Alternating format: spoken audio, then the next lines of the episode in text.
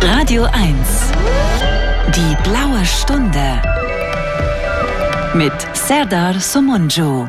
Ja, es gibt im Leben nichts, was ich lieber mag, als die blaue Stunde an einem grauen Tag. Naja, so grau ist es heute nicht. Es ist eher blau, strahlend blauer Himmel über Potsdam.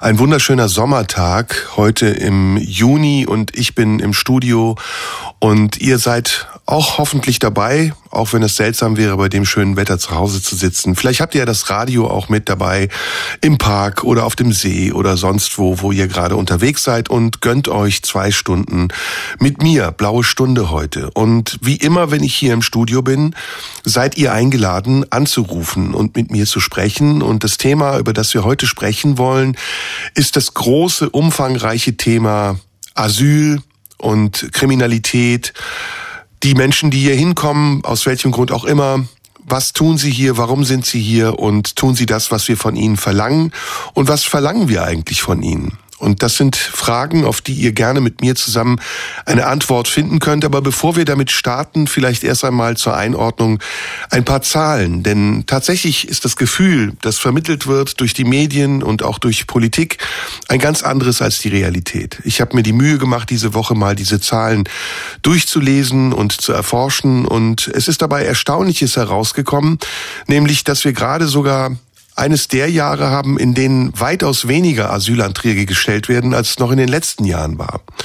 Und um das mal äh, zu vergleichen, in dem Jahr, in dem die meisten Asylanträge gestellt wurden, nämlich 2015 und 16, das ist so diese Flüchtlingswelle, als Flüchtlingswelle jedenfalls wurde es bezeichnet, da hatten wir insgesamt über 700.000 Asylanträge in Deutschland.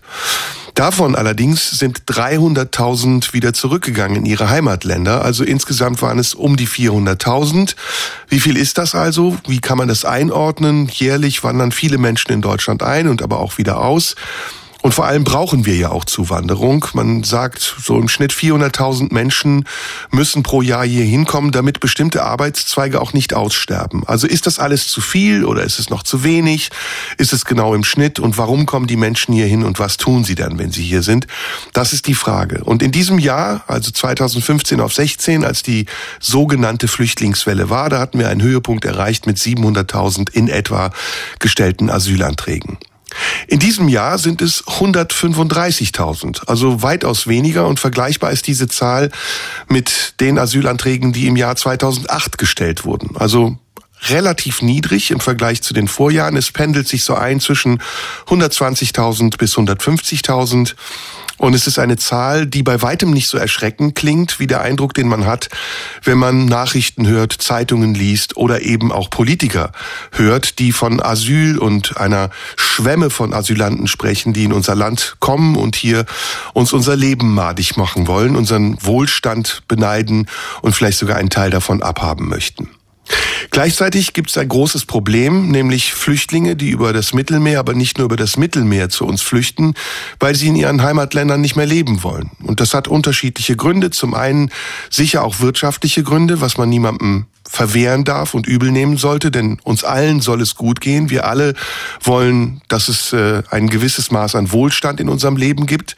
Und auch diese Menschen wollen das und deswegen nehmen sie Strapazen auf sich und flüchten und begeben sich in die Hände von Schleppern, die sie dann übers Mittelmeer zu uns bringen. Und gerade in einem besonders schrecklichen Fall in der letzten Woche ist ein Flüchtlingsboot mit 600 Menschen an Bord gesunken. Und die Medien haben darüber berichtet, aber bei weitem nicht so, wie vielleicht über andere Dinge berichtet wird. Flugzeugabstürze, man muss sich das mal vorstellen. 600 Menschen, die in einem Schlauchboot ertrunken sind im Mittelmeer, das ist dreimal ein Flugzeugabsturz.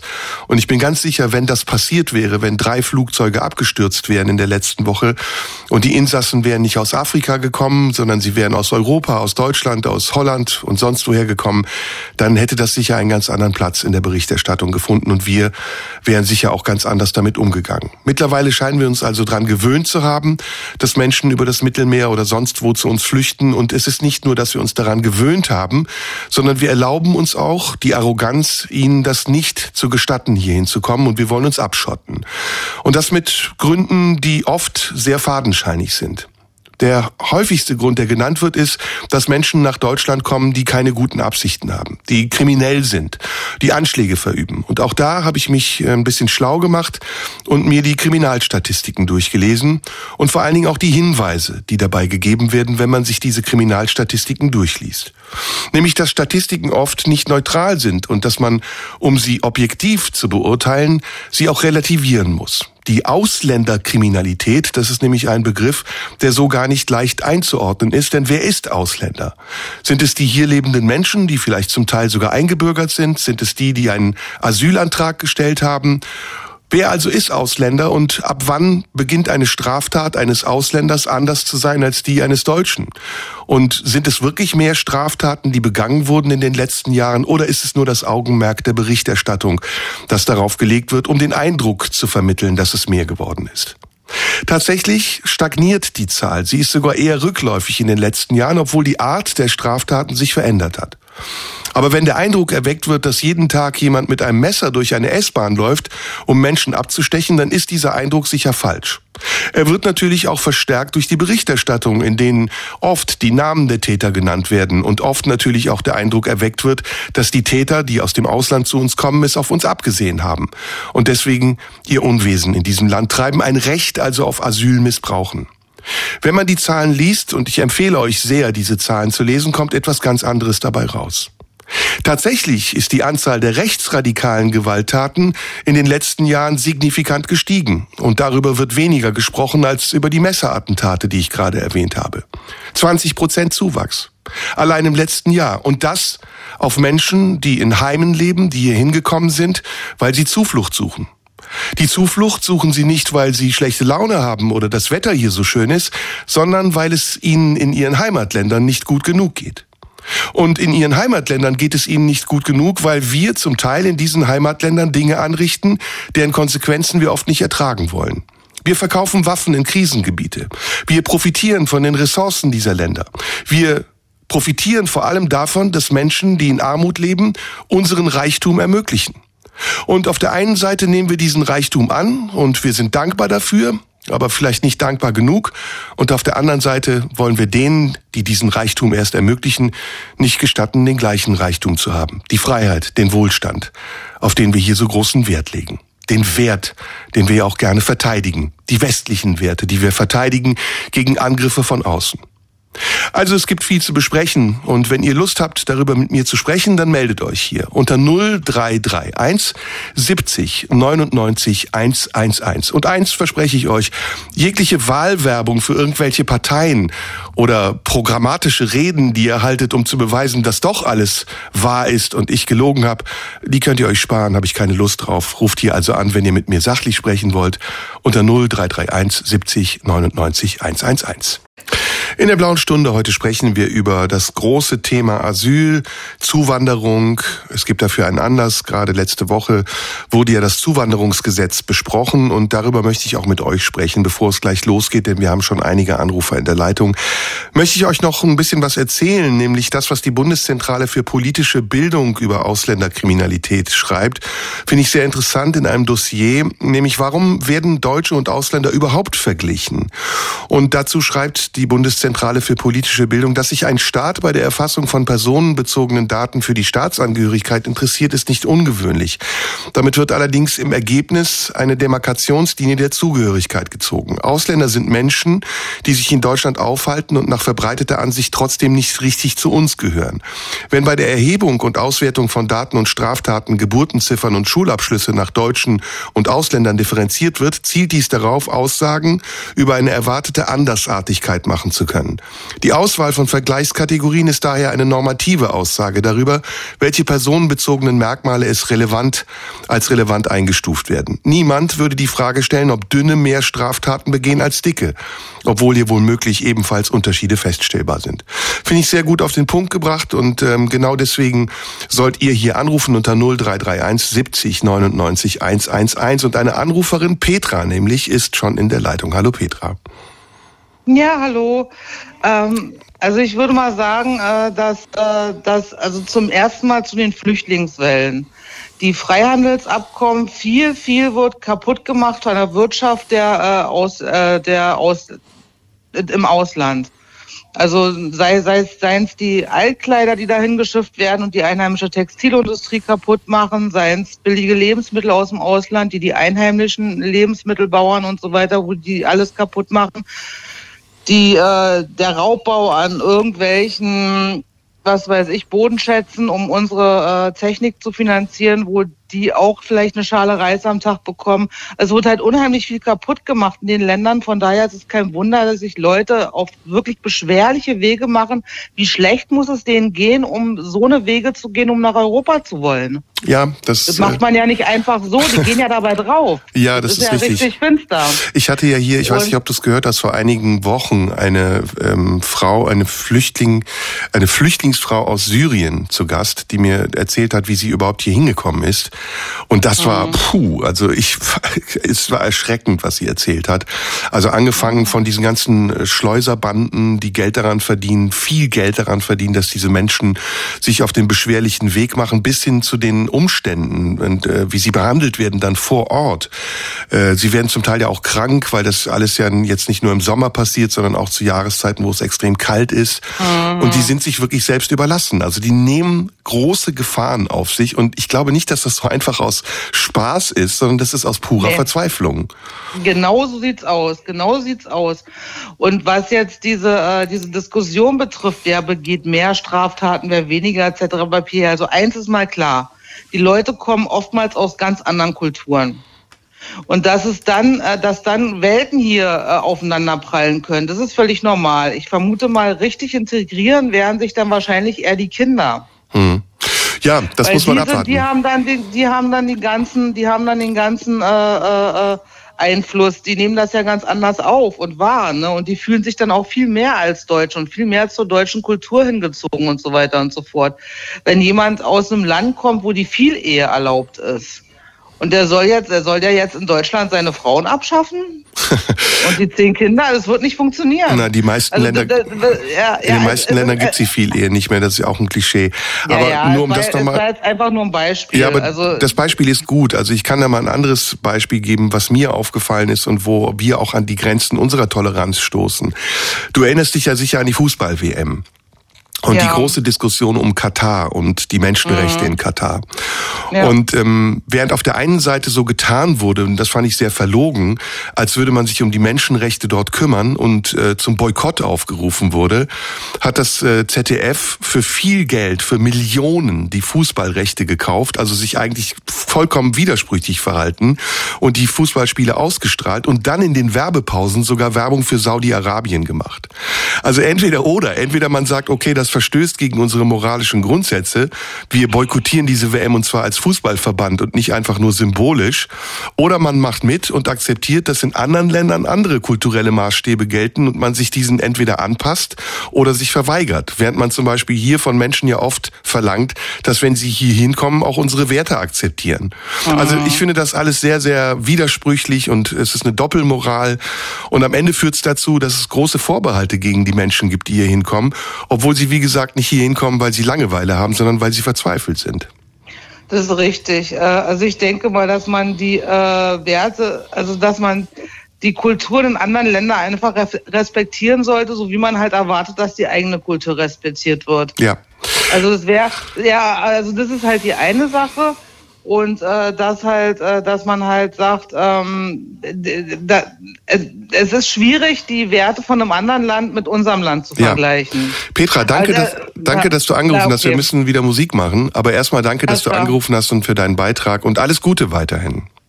Ah, gerne. Ja, ebenso. Danke. Tschüss.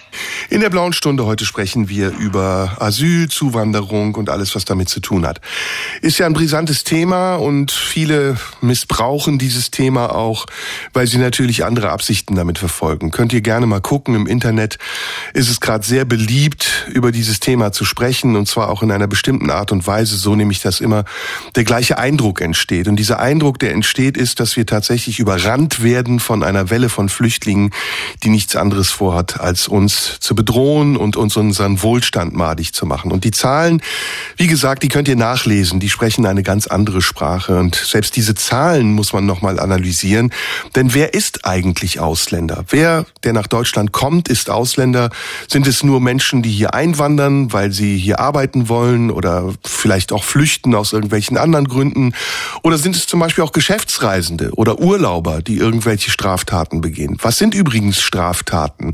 Sind das Verstöße gegen das Asylrecht oder sind es wirklich auch Messerattentate? Welche Straftaten fallen also alle insgesamt darunter in die Statistik und wie kann man das dann am Ende wieder so aufdröseln, dass sich daraus ein Bild ergibt, das einen Handlungszwang erzeugt? Handlungszwang, das ist das, was wir alle gerade im Moment erleben, denn es gibt eine große Welle in den Medien und die kommt temporär wieder und dann verschwindet sie auch wieder, die dazu dient, uns den Eindruck zu vermitteln, wir müssten jetzt dringend etwas tun. Deutschland würde bedroht von, wäre bedroht von irgendwelchen Menschen, die äh, es unterwandern und ihre eigenen Gesetze und Prinzipien in die deutsche Gesellschaft mit einbringen wollen. Und dafür kommen dann immer wieder die gleichen Beispiele. Von Schwimmbädern, von Silvester, von S- und U-Bahnen, in denen Messerattentäter rumlaufen. Und diese Beispiele werden natürlich befördert und sie werden auch verstärkt durch politische Parteien, die das zu ihrem Programm gemacht haben. Und die im Moment sehr viel Stimmen bekommen, weil Menschen das Gefühl haben, dass andere Parteien ihre Sorgen nicht ernst nehmen oder sogar genau gegen ihre Sorgen agieren. Und zwischen diesen beiden Polen, den einen Extrem und den anderen Extremen, da bewegt man sich dann und überlegt, was man von der ganzen Sache zu halten hat. Meine Empfehlung an euch ist, lest die Zahlen und studiert die Zahlen und beobachtet einfach mal eure Umgebung und sprecht mit den Menschen. Ich tue das jeden Tag. Ich interessiere mich sehr dafür und habe auch viel mit Menschen zu tun, die nach Deutschland kommen. Ich war vor kurzem auch wieder in einem Heim und habe dort mit Menschen gesprochen. Und es ist unvorstellbar, wenn man dann sich das mal erzählen lässt, was diese Menschen erlebt haben und ich sage das jetzt nicht banalisierend oder ironisch, wie das manche im Internet tun, wie traumatisiert diese Menschen auch sind. Wenn man das also mal macht und ins Gespräch kommt, in den Dialog, dann merkt man schnell, wie gut es uns hier geht und wie viel Glück wir auch haben, dass wir eben nicht in einem Kriegsgebiet leben, in dem tagtäglich Bomben fallen und man Angst haben muss, dass man irgendwo, wenn man auf der Straße geht, erschossen wird. Es gibt viele Kriege auf der Welt im Moment. 26, 27, 28. Und es ist nicht nur ein Krieg, den wir im Moment wahrnehmen in der Ukraine, sondern es sind viele andere Kriege, von denen wir gar nichts mitbekommen. Überall auf der ganzen Welt, in Afrika, in Asien, in Süd Südamerika. Und in diesen Kriegen geht es um Konflikte. Konflikte, die zwischen bestimmten Parteien existieren, die neu entstehen und die gefördert werden und unterstützt, weil auch Interessen anderer dahinter stehen. Stellvertreterkriege also, die geführt werden, damit auch eine bestimmte Industrie am Leben gehalten wird. Die Waffenindustrie, die davon lebt, dass Kriege geführt werden. Und dass wir das alles nur am Rande mitbekommen, aber dann oder dann, wenn es uns wirklich interessiert, das ist ein Hohn und das ist eine große Ungerechtigkeit, die diese Welt in ein Ungleichgewicht bringt. Dieses Ungleichgewicht, das hat auch schon die UN vor einigen Jahren gesagt, die Verteilungsungerechtigkeit auf der Welt ist der Hauptgrund dafür, dass wir im Moment Konflikte haben. Denn vielen Menschen geht es sehr schlecht, weil sie von sehr wenig leben müssen, während es einigen wenigen Menschen sehr gut geht, weil sie fast alles haben. Und diese Menschen, die fast alles haben, die sich abschotten wollen, die schotten sich aber nicht so ab, dass sie in ihren Heimatländern bleiben, sondern sie nehmen sich auf der anderen Seite das Recht, in andere Länder zu fliegen und dort ihren Urlaub zu verbringen und Menschen für sich arbeiten zu lassen, obwohl sie ganz genau wissen, dass diese Menschen für einen Hungerlohn arbeiten. All das ist ungerecht. Und solange es Ungerechtigkeit gibt, wird es auch Folgen von Ungerechtigkeit geben, nämlich Zuwanderung. Menschen, die ihre Heimatländer verlassen und zu uns kommen, weil sie eben auch sehen, wie gut es uns geht. Und wenn wir nicht herausfinden, wie wir eine Gerechtigkeit herstellen können auf der Welt, wie wir Menschen vielleicht sogar auch in ihren Heimatländern besser helfen können und nicht nur durch Entwicklungshilfe, indem wir Schneeflüge nach Gambia verkaufen, sondern indem wir Infrastruktur fördern und vielleicht auch Bildungssysteme aufbauen und auch wirtschaftlich dafür sorgen, dass diese Menschen mehr Möglichkeit haben, dann werden wir weiter damit leben müssen, dass dieses Ungleichgewicht und die Folgen dieses Ungleichgewichts bei uns vor der Haustür landen. Und das muss nicht immer etwas Schlechtes sein sein. Menschen, die nach Deutschland kommen, können unsere Kultur auch bereichern, so wie Kultur unser Land immer schon bereichert hat und wir vieles mittlerweile, was diese Bereicherung ist und was sie darstellt, einfach als selbstverständlich wahrnehmen. Ob das in der Küche ist oder in der Musik, ob das in der Kultur ist, in der Literatur. All das sind Bereicherungen, die unser Leben prägen und diese vielbeschworene multikulturelle Gesellschaft ausmachen, in der wir mittlerweile sind. Denn Deutschland ist nicht mehr das Deutschland, das es vor 60, vor 50, vor 40 Jahren war, sondern Deutschland ist Teil einer globalisierten Welt, in der die Einflüsse von außen zu uns kommen und auch unsere Einflüsse nach außen gehen. Und das zu akzeptieren, dass es eine Welt gibt, die von Vielfalt profitiert und sich nicht danach zu sehen, dass es wieder zurückgeht zu Nationalstaaten, in denen man schön brav getrennt nach Nationalität und Herkunft lebt und ja nichts zulässt, was fremder Einfluss sein kann, das ist eine Lektion, die wir offensichtlich im Jahre 2023 noch zu lernen haben, aber noch lange nicht begriffen haben.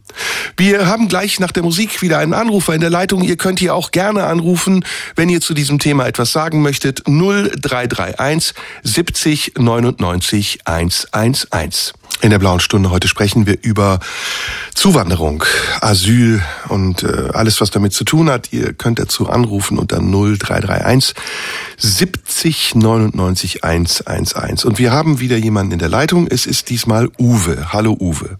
Hallo Serda, grüß dich. Hallo. Du rufst an aus irgendwo hier in der Gegend oder bist du weiter weg? Nee, ich bin äh, in Frankfurt. Ich war äh, 20 Jahre in Berlin, deswegen verfolge ich Radio 1 und auch deine Sendung. Ah, Frankfurt ist eine Stadt mit einem relativ hohen Ausländeranteil, wenn ich mich richtig erinnere. Ja, das ist richtig. Ja. Relativ hoch ist noch äh, bescheiden, ja.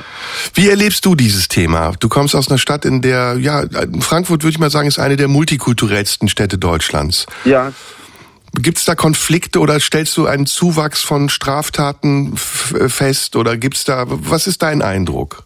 Also ich muss sagen, ich bin noch nicht so lange hier. Ähm, habe äh, vorher in Berlin, Neukölln gewohnt und in Kreuzberg.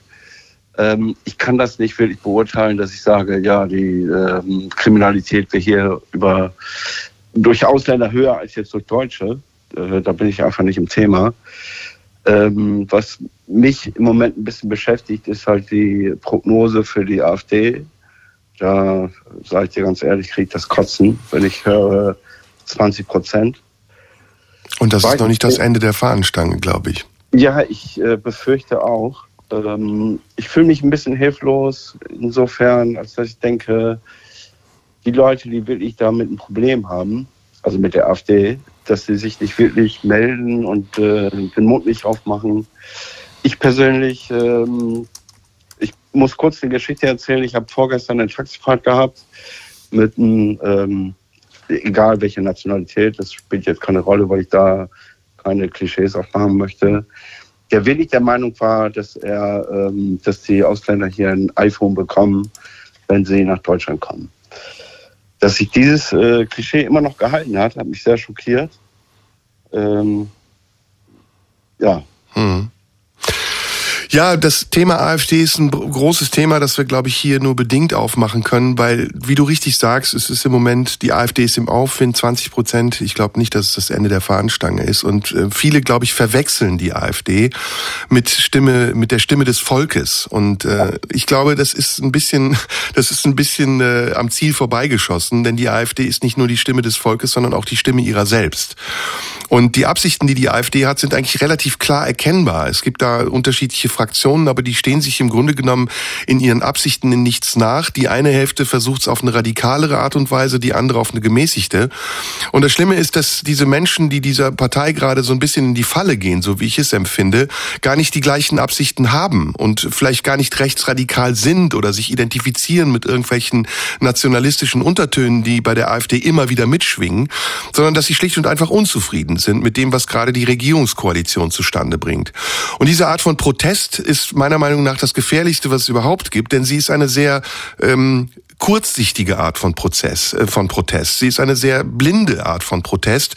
Sie sucht eigentlich nur noch nach einer sprichwörtlichen Alternative zu dem, was gerade ist und sich da in die Hand von Leuten zu begeben, die ihre Absichten nicht nur klar äußern, sondern wie ich glaube auch, wenn sie an der Macht sind, verwirklichen werden, ist brandgefährlich. Und was sie im Augenblick brauchen, ist eben aus meiner Sicht nicht Ausgrenzung und äh, kategorischen Dialogabbruch mit der AfD, sondern die Auseinandersetzung und es wirklich auch zu suchen, mit ihr sich auseinanderzusetzen, damit man diese Argumente der AfD entzaubern kann und nicht nur anhand der Zitate oder der Selbstdarstellung, die sie bringt, sondern programmatisch. Wirklich, was sind die Inhalte der AfD und sind sich die Wähler dessen bewusst, was sie eigentlich wählen, wenn sie ihr Kreuz bei der AfD machen? Und ja, das ist noch ein langer Weg bis dahin. Jetzt habe ich viel geredet, ja. Entschuldige, siehst du da irgendwelche Inhalte? Also im Moment kann ich nicht erkennen, dass die AfD überhaupt irgendwelche Inhalte hat sondern nur davon profitiert, dass. Ähm also ich habe das Parteiprogramm der AfD gelesen und sie hat Inhalte und ich kann nur sagen, ähm, ja, wehe dem, der das äh, durchmachen muss, was die vorhaben. Zum Beispiel ist die AfD eine sehr europafeindliche Partei. Äh, sie plädiert dafür, auch die D-Mark wieder einzuführen und den Euro abzuschaffen. Ob das gut sein wird für Deutschland, könnt ihr gerne mal die Engländer fragen, würde ich dann sagen. Die werden euch was anderes erzählen. Äh, sie plädiert für ein traditionelles Familienbild, obwohl eine ihrer Vorsitzenden zusammen mit einer Frau lebt und adoptierte Kinder hat. Also das da ist auch ein Punkt. Äh, du sprichst äh, Alice Weidel an, nehme ich an. Ja, es ist offensichtlich widersprüchlich, was die AfD lebt Absolut. und was sie verlangt. Mhm. Und sie ist, glaube ich, in der Schweiz äh, wohnsässig mit einer Libyerin, wenn ich richtig informiert bin. Ähm, äh, äh, das ist ja okay. Also in meinem Weltbild Absolut. ist das vollkommen okay, aber im Weltbild der, im propagierten Weltbild der AfD ist es eben nicht okay. Aber es gibt noch viel mehr. Also wenn wir jetzt Zitate mal nehmen, äh, ob das jetzt ist, ähm, wenn wir kommen, dann wird aufgeräumt, dann wird ausgemistet. Markus ja. Frohnmeier von der AfD. Oder brennende Flüchtlingsheime sind kein Akt der Aggression. Sandro Hersel, AfD. Oder von der NPD unterscheiden wir uns nicht nur durch Inhalte. Dubravko Mandic, AfD. Äh, Bescheidenheit bei der Entsorgung von Personen ist unangebracht. Jörg Meuthen, AfD, ehemals. Also ich könnte jetzt viele Zitate aufzählen, bei denen ganz klar kokettiert wird mit Nazisprache, wo ganz klar in Kauf genommen wird, dass man missverstanden wird oder wo man sogar will, dass man missverstanden wird. Und wer das nicht erkennt, wer sich diesen Leuten in die Hände begibt, der muss auch dann sehen, welche Konsequenzen das mit sich bringt. Und die AfD, das habe ich schon mal gesagt, ist eine autoritäre Partei. Und ich weiß nicht, was sie vorhat. Ich kann es nur ihrem Parteiprogramm entnehmen. Es ist jedenfalls nicht das, was ich mir wünsche für ein aufgeschlossenes Deutschland, für ein Deutschland der Toleranz und ein Deutschland, in dem jeder Mensch das Recht hat, in Frieden, Freiheit und Wohlstand zu leben und sich zu entfalten, so wie er das für richtig hält. Es sei denn, er setzt sich diesem System zur Wehr oder möchte diesen, diesen Kodex, von dem ich spreche, den wir alle gemeinsam haben, der sich Demokratie nennt, nicht anerkennen. Aber ich glaube, das tun die wenigsten. Und deswegen, ja, kann man nur sagen, wir müssen den Dialog und die Auseinandersetzung suchen. Und Uwe, ist, ja, ja, erzähl bitte. Ganz kurz noch. Ähm Protest ist in Ordnung und äh, wenn man mit der Regierung nicht einverstanden ist, ist das völlig legitim, natürlich. Dass du aber dann die äh, Seite wählst, die das Schlechteste eigentlich ist, die AfD in diesem Fall, das kann ich nicht nachvollziehen und das äh, geht mir nicht im Kopf. Naja, das ist ein demokratisches Recht, dass jeder die Partei wählen kann, die er für gut und richtig hält. Aber es ist genauso demokratische Pflicht, sich den Parteien entgegenzustellen, die Dinge tun, die man nicht für richtig hält. Und insofern, wie gesagt, ich halte es für einen großen Fehler der etablierten Parteien, die AfD kategorisch auszuschließen. Ich finde, man muss sie einbinden in den Dialog wieder und Teil auch der Gesellschaft werden lassen. In dieser Position, die sie jetzt hat, hat sie eine Sonderposition, die sie nicht verdient. Ganz kurze Frage. Hast du eine Erklärung, warum das mehr nach rechts geht, anstatt äh, zur Linken, die so viele Themen hätten, um gerade jetzt sehr viele Gute Frage. Es fehlt in Deutschland gerade an einer linken Alternativen. Also die Linkspartei kann es in die Tonne schmeißen. Ja. Die haben sich schon lange verlaufen, äh, irgendwo zwischen Anachronismus und modern. Äh, die Grünen halte ich nicht mehr für links, die halte ich für latent rechts und äh, gar nicht mehr auch so Mitte, wie sie selbst sein wollen. Ähm, alles andere, die SPD hat sich schon längst verraten, spätestens seit der Aufgabe der Tarifautonomie. Und die CDU versucht, das letzte Zünglein an der Waage zu sein und klammert sich an ihre 30 Prozent, die sie noch hat. Aber ich glaube, das ist meine persönliche Meinung, es gibt einen großen Teil in der Bevölkerung, übrigens auch unter den AfD-Wählern, der neuen AfD-Wählern, die eine linke Alternative für dieses Land suchen, brauchen und wollen. Und diese linke Alternative, die muss eine moderne Alternative sein, die sich auch den Fragen der Zeit stellt und nicht die Antworten der Vergangenheit darauf gibt. Bin ich ganz einer Meinung, die brauchen wir nämlich. Und ich weiß im Moment nicht, wo die herkommen sollen. Wird man sehen. Gibt da ein paar Dinge, die sich andeuten. Lassen wir uns überraschen. Okay. Uwe, danke, dass du angerufen hast. Ich wünsche dir noch einen schönen Sonntag. Das wünsche ich dir auch. Mach's gut, mein Lieber. Grüße nach Frankfurt. Ciao. Danke dir. In der blauen Stunde sprechen wir heute über Zuwanderung. Und genau, ich habe äh, mit einigen von euch schon gesprochen. Und äh, ihr könnt hier weiterhin anrufen unter 0331 70 99 111. Ähm, was ist der Grund dafür, dass das im Moment wieder kommt? Diese Stimmung gegen Zuwanderung. Woher kommt das? Woher kommt die Unzufriedenheit? Das ist eine wichtige Frage, die ich mir auch gestellt habe. Ich glaube, es gibt unterschiedliche Gründe. Es gibt zum einen natürlich die Corona-Krise, die Phase, die letzten zweieinhalb Jahre, in der äh, vieles passiert ist und viele Menschen auch unter großen Druck geraten sind, existenziellen, finanziellen Druck und äh, dass sie daraus vielleicht auch eine gewisse Wut entwickelt haben gegen die Regierung, weil vieles versprochen wurde und weniges davon gehalten worden ist.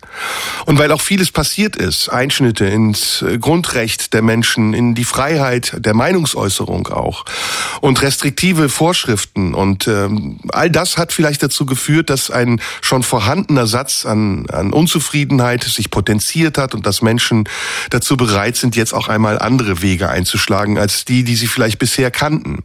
Das ist alles nicht schlecht und das ist auch nicht falsch. Das ist Sinn der Demokratie, dass man Alternativen hat, denen man auch zwischendurch Macht gibt, damit sie diese Macht sinnvoll einsetzen. Aber es ist ein Warnsignal, wenn in einem solchen Zustand einer Republik, einer Nation, eines Landes plötzlich irrationale Entscheidungen getroffen werden, nämlich nicht nur Macht zu erteilen, damit Demokratie erhalten wird, sondern auch die Demokratie an sich in Frage zu stellen und vielleicht jemandem eine Macht zu geben, die er missbrauchen könnte. Und das ist bei der AfD, glaube ich, das große Problem.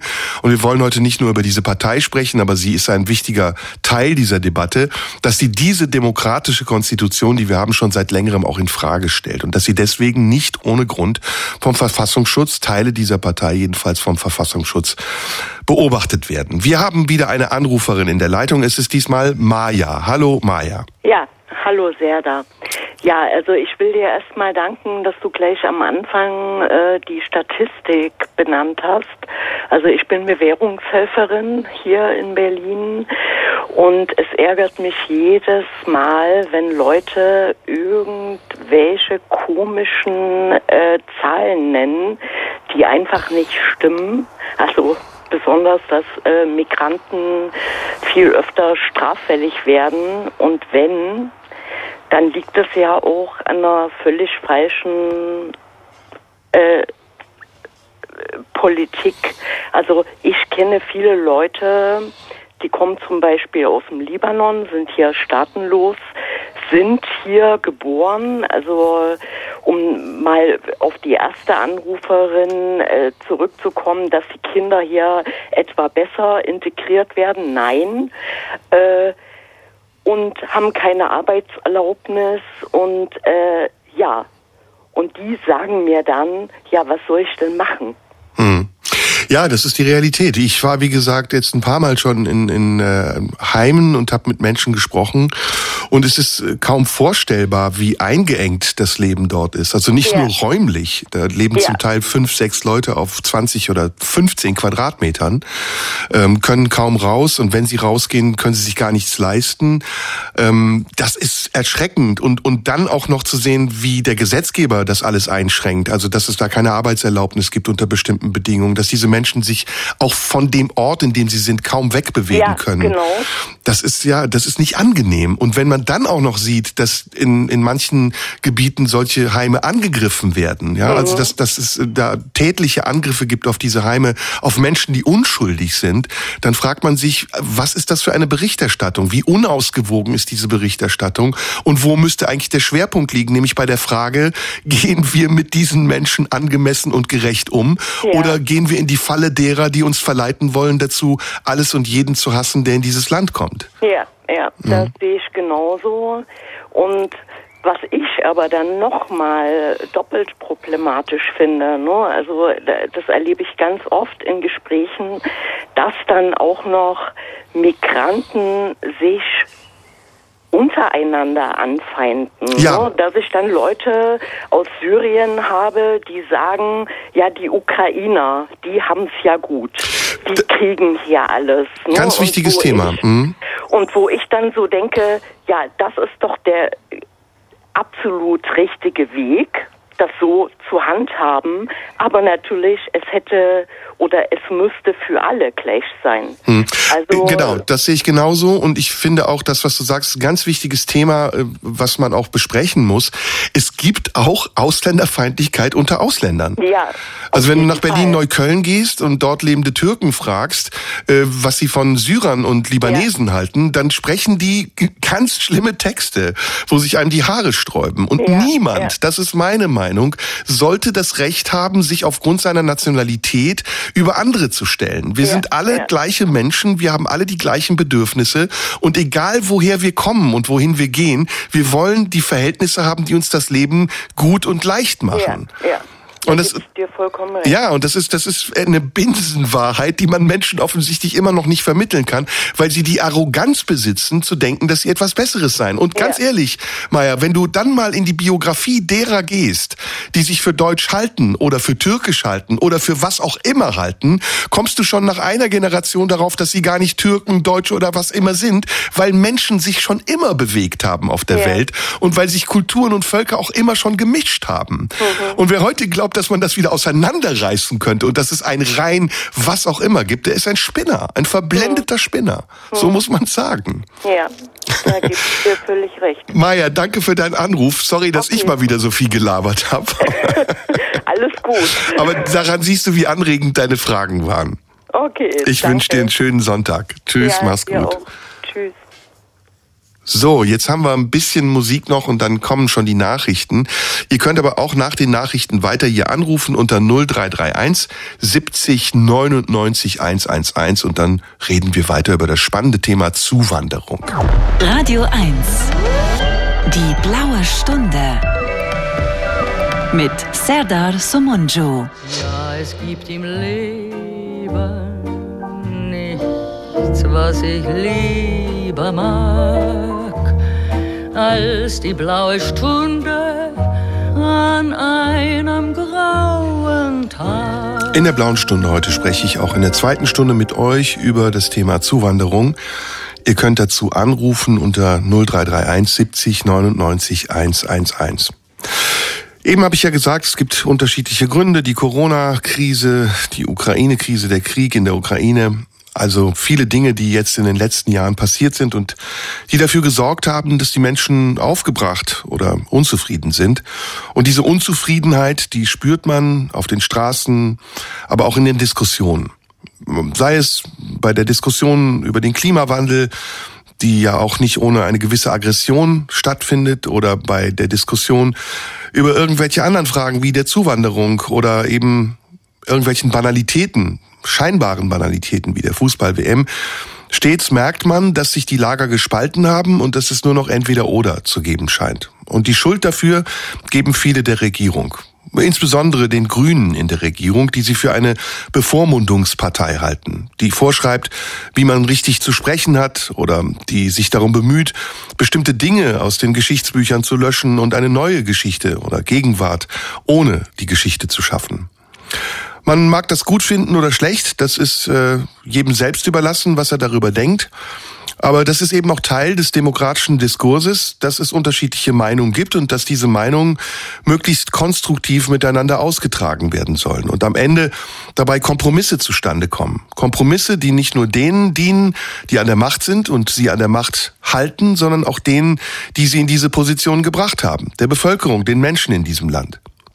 Und dass die Politik seit geraumer Zeit die Bedürfnisse dieser Menschen vielleicht nicht mehr erkennt oder sie auch nicht mehr bedient, sondern vielleicht sogar ihre eigenen Interessen verfolgt, das ist ein begründeter Verdacht, den nicht nur Menschen haben, die irgendwelchen extremen Parteien ihre Stimme geben, sondern ein Verdacht, der sich mitten in der Bevölkerung mittlerweile verbreitet hat.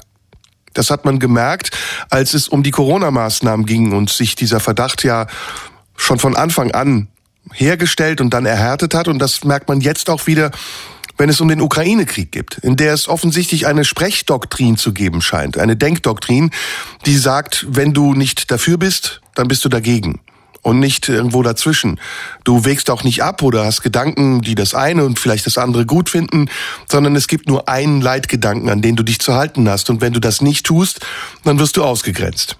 Ich halte das für falsch und ich glaube, dass diese Art miteinander umzugehen genau das fördert, was wir nicht wollen. Nämlich, dass undemokratische Strukturen und Parteien, die undemokratische Strukturen bedienen wollen, immer stärker werden und dass sie sich genau darauf ausruhen, nämlich Stellvertreter einer schweigenden Mehrheit zu sein und deren Interessen zu vertreten. Unsere Interessen müssen wir aber nicht durch Parteien vertreten lassen, sondern wir können alle, jeder Einzelne, jede Einzelne von uns, unsere Interessen selbst vertreten. Und diese müssen nicht immer einheitlich sein, die können sehr unterschiedlich sein. Denn wir sind auch alle sehr unterschiedlich. Manche Menschen kommen aus Familien mit migrantischem Anteil, andere haben Freunde, die nicht aus Deutschland kommen, andere leben schon seit Jahren zusammen und vielleicht kommen auch manche hierher, die sich erst an unsere Gepflogenheiten gewöhnen müssen, aber das tun wollen. Und deswegen müssen wir sie auch dazu einladen, dass sie diese Möglichkeiten bekommen und sie nicht per se und im Vorhinein verurteilen als jemand, der unsere Möglichkeiten und unser Angebot missbraucht. Aber natürlich gibt es auch Menschen, die das tun, die nicht sich an unsere Regeln halten. Genauso wie auch Menschen, die aus diesem Land stammen und kommen, sich nicht an unsere Regeln halten. Dafür gibt es Gesetze. Und die bestehenden Gesetze sind ausreichend genug. Die Diskussion darum, diese Gesetze zu verschärfen, die gibt es schon seit langer Zeit. Und immer wieder endet sie dabei, dass die Gesetze doch so bleiben, wie sie sind, aber in der Regel eben nicht so angewendet werden, wie sie angewendet werden sollten. Und dabei geht's nicht um Abschiebung. Es geht darum, dass gleiches Maß für alle gelten soll. Heute in der blauen Stunde könnt ihr gerne anrufen und wir haben einen Anrufer in der Leitung, der schon etwas länger wartet. Edis ist es. Hallo Edis. Hallo, grüß dich, Serdarabi. Liebe Grüße. Hallo, ähm, woher kommt ja, dein Name? Äh, das ist türkisch, Edis. Edis, ah, habe ich noch nie gehört. Schöner Name. Ja, habe ich auch nie gehört. Äh, nur ich heiße so. Ist sehr selten. Ja, ist ein seltener Name. Edison gab es mal, den Schauspieler, nach dem bin ich benannt. Sehr guter Name, muss ich mir merken. So, so werde ich mein Kind auch nennen. So. Woher ich rufst du an? Dein kind, du bist Mann, mein Sohn. Ach, du bist der verlorene Sohn. ich bin doch dein Kind. Endlich haben wir uns wiedergefunden. Ja.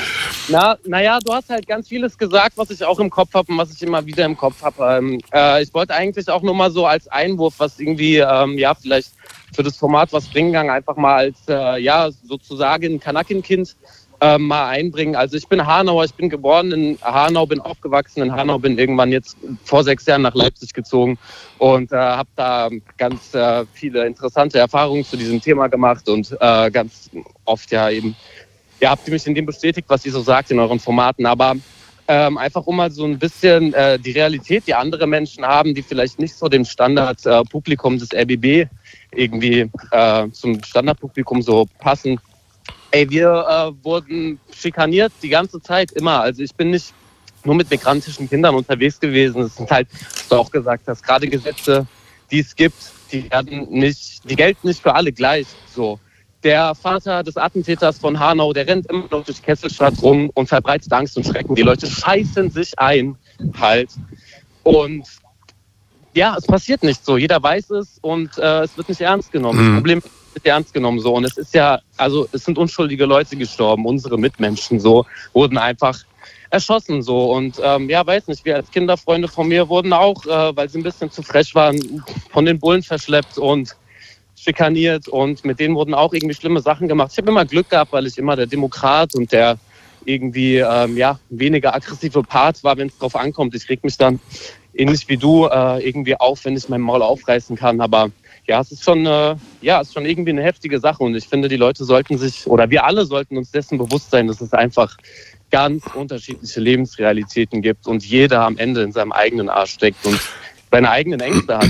Ja, das sehe ich genauso und gut, dass du das erwähnst. Also wir kommen jetzt zum Thema Integration. Das wird ja, ja. immer im gleichen Atemzug auch genannt. Ich bin auch Migrantenkind, so wie du. Und ja. ähm, ich habe das erlebt und ich kann das, äh, ich kann das auch gerne nachweisen anhand von Beispielen. Wir wurden ja. von Anfang an ausgegrenzt. Es war für ja. uns äh, nicht möglich, eigene Wohnungen zu wählen, sondern wir sind in Ghettos verfrachtet worden. Diese Ghettos, die, die es heute gibt, wo davon gesprochen wird, dass sich äh, die Migranten abgrenzen würden und ihre eigene Kultur wahren, die haben nicht die Migranten geschaffen, sondern die haben deutsche Behörden geschaffen.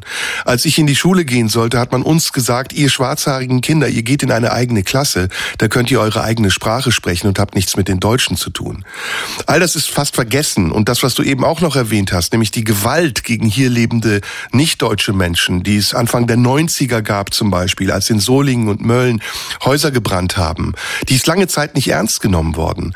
Der damalige Bundeskanzler Helmut Kohl ist noch nicht mal nach Solingen gefahren und hat sein, sein Mitleid gezeigt oder seine Anteilnahme, sondern es galt immer als Ausnahme. Selbst bei den Morden der NSU hat man in den ersten Jahren gesagt, das sind Stammesfäden, ja, so als wären wir irgendwelche Eingeborenen, die sich untereinander die Kehle durchschneiden. Und jo. erst später ist rausgekommen, dass das systematische Morde waren, die von einer ja. deutschen Terrororganisation an hier lebenden explizit ausländischen Menschen begangen wurden. Und, und ganz kurz, ganz kurz dazu, ähm, weil wir eben äh, oft auch über das Vergangene sprechen. Das alles ist nicht vorbei. Das findet statt. Das findet statt und das die Aufarbeitung findet nicht, findet nicht statt. Die Aufarbeitung findet nicht statt und genau das ist das Ding. Wir, wir haben alle so die Angst, uns wird die ganze Zeit so eine Angst und ich meine im Endeffekt, ja, wenn, wenn man sich die Politik anguckt, keine Ahnung, meine Eltern haben sich behindert gearbeitet. Ja, wir sind ja hier in einem Format, in dem man sowas sagen darf, zum Glück. Ja, übrigens mega cool. Also äh, ne, meine Mutter hat sich dafür stark gemacht, dass eben wir nicht äh, hängen bleiben in irgendwie einem Kurs, der in meiner Grundschule extra aufgemacht wurde für die Kinder, die ähm, irgendwie, ja, vielleicht, das, das hieß dann irgendwie, da muss man dann eine äh, türkische Frau hinsetzen, die dann irgendwie dafür sorgt, dass wir äh, nicht unsere eigene Sprache, da wo wir eigentlich herkommen, vergessen. Wo ich mich als Kind gefragt habe in der Grundschule, hä, ich bin doch von hier. Warum? Also ich habe mich da überhaupt nicht ähm, gesehen irgendwie. Ja, und ganz ehrlich, Edis, wenn ich Nationalist wäre, ja, oder Patriot oder mein Vaterland lieben ja. würde, ja, ja. ich würde mich doch für den Eindruck schämen, den mein Vaterland auf andere Menschen macht, ja, wenn es so genau. intolerant ist und Menschen ja, genau. angegriffen, genau. umgebracht, verfolgt werden. Es ist doch ja. ein wunderschönes Deutschland, in dem Menschen leben können in Frieden. Und ich möchte die andere Seite gar nicht ausklammern. Ich habe gesagt, Es, es, gibt, es gibt Kriminelle auf beiden Seiten, aber sie müssen auch dementsprechend gleich behandelt werden und es muss auch gleich dargestellt werden. Und während das Augenmerk auf die Taten der hier lebenden Migranten gerichtet wird und so getan wird, als gäbe es einen übermäßigen Zuwachs, was nach nachweislich nicht stimmt, ja. ja. wird auf der anderen Seite verschwiegen, dass rechtsradikale Gewalttaten eben immer noch enorm und zwar signifikant ansteigen. Ja, und das ja, ist das, das ist das Ungerechte. Ja, gleichstellen ist ja schon fast, ähm, ich will nicht sagen zu viel verlangt, das wäre ja schön, aber vielleicht einfach mal ein bisschen, dass man so ein bisschen das Gefühl hat, da wird so irgendwo mal darauf hingearbeitet, irgendwen zu sehen, der nicht potenziell irgendwie ähm, aus derselben Suppe irgendwie kommt oder Nachbar ist oder ja. so auf gefühlter Basis halt. So, das wäre ja schon mal irgendwie ganz ja. nett. Ja. Edis, danke für deinen Anruf. Ja, Und danke. Äh, Hanau, da gibt's ein sehr schönes Theater. Da, ähm, ja. Das ist dieses äh, Barocktheater, glaube ich, heißt das. Ne? Das so ein, äh, du meinst das? Ähm, die Komödie. Ja, ja, ja. Sehr schön. Hanau selbst ist ein bisschen langweilig, da habe ich auch schon mal gespielt. Aber ja, Frankfurt ist in der Nähe, da kann man schnell nach Frankfurt fahren. Ja, ich bin zum Feiern dann auch immer nach äh, Frankfurt, aber so mit 18, sobald ich konnte, bin ich da auch ganz schnell weg. Oder nein, wenn, man, wenn man asozial ist und Drogen braucht, fährt man nach Offenbach. Genau, ja, ganz genau. Edis, mach's gut, mein Lieber, ja? Ja, ey, hört euch alle, äh, hört euch alle Alba ECAB an und Edis 3D, 3DIZ. Hört's euch an. Machen wir. Äh. Edis 3DIZ machen wir Werbung für. Danke dir für deinen Anruf. Ciao, mach's Ey, gut. Ganz viel Liebe, mach's gut. Ciao. Ciao. Ja, wunderschön. Jetzt haben wir auch noch ein bisschen Werbung gemacht zwischendurch. Ihr könnt auch gerne hier anrufen und Werbung für euch machen, für eure Meinung machen. 0331 70 99 111 ist die Rufnummer. Unser Thema heute, wie ihr gemerkt habt, ist Zuwanderung, Migration und ich bin schon gespannt, wer gleich in der Leitung ist. Wir reden über Zuwanderung und ähm, die Frage, woher kommt dieses Ressentiment, woher kommen diese Vorbehalte, woher kommt diese Feindlichkeit gegen Menschen, die zu uns kommen? Und äh, ein Aspekt, der dabei sicher auch besprochen werden muss, sind die Medien. Sind äh, das äh, ist das, was in den Zeitungen, in der Presse steht und der Eindruck, der erweckt wird. Das Spektakuläre, wenn auf der Titelseite der Bildzeitung steht, schon wieder irgendwo ein Messerattentat. Die Frage ist, können wir das, was wir heute wahrnehmen, wenn wir Zeitungen lesen, eigentlich noch ernst nehmen? Können wir es noch verifizieren? Ist es nicht eigentlich nur noch gespickt und äh, versehen mit den Interessen derer, die auf Abonnentenzahlen schielen? Und wollen Sie vielleicht uns genau dieses Gefühl erwecken, dass jetzt gerade etwas ganz Schlimmes bevorsteht und wir dringend handeln müssen? Ich sehe darin eine große Verantwortung der Medien und auch der Presse und dieser Verantwortung werden sie tatsächlich nicht immer gerecht. Übrigens auch, weil sie den Dialog mit Andersdenkenden kategorisch ausschließen, weil es offensichtlich eine Gepflogenheit geworden ist zu sagen, mit denen von der anderen Seite sprechen wir nicht. Ich habe das damals in meiner Sendung übrigens getan. Das könnt ihr im Internet noch nachschauen. Damals waren bei mir auch Vertreter der AfD zu Gast, Stefan Brandner zum Beispiel oder wer sonst auch immer. Und es hat sich immer als sehr wichtig erwiesen, mit diesen Menschen auch zu sprechen und ihre Meinung abzufragen und deutlich und sichtbar zu machen, um dann, wenn man andere Argumente hat, sie ihnen entgegenzubringen. Und genau das passiert aus meiner Sicht in den, auf den offiziellen öffentlichen Medien viel zu selten.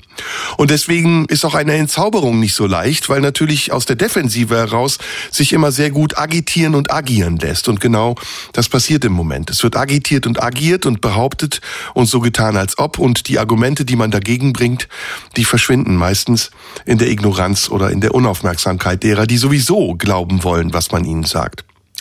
In der blauen Stunde heute könnt ihr anrufen. Und wir haben tatsächlich einen Anrufer schon wieder in der Leitung. Ist ein Thema, das euch sehr zu bewegen scheint. Martin ist in der Leitung. Hallo Martin, ich habe gehört, du arbeitest in einer Flüchtlingsunterkunft.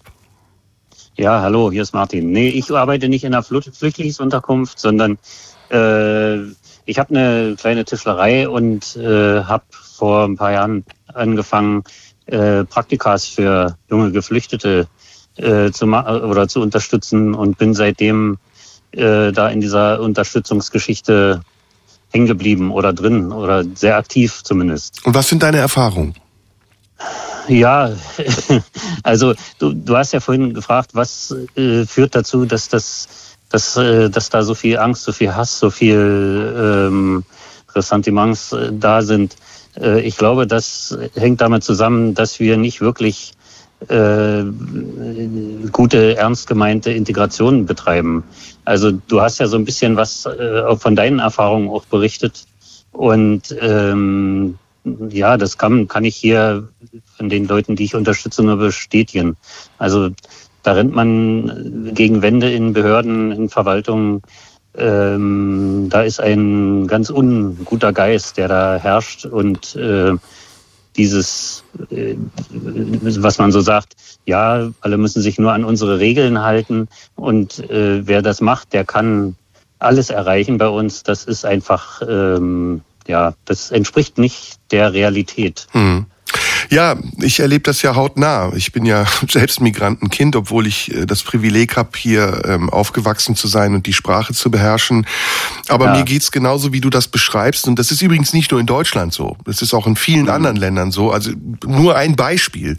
Ich werde grundsätzlich an jeder Grenze angehalten und gefilzt grundsätzlich. Mhm. Und äh, mhm. äh, der Verdacht, dass ich irgendetwas Ungutes im Schilde führe, der ist, der ist äh, Gott gegeben. Ja, also ich, so, ähm, ja, genau. die, die gucken durch die Scheibe, zack, werde ich an die Seite gewunken und dann wird alles gründlich gefilzt. Und ich frage mich immer, ja.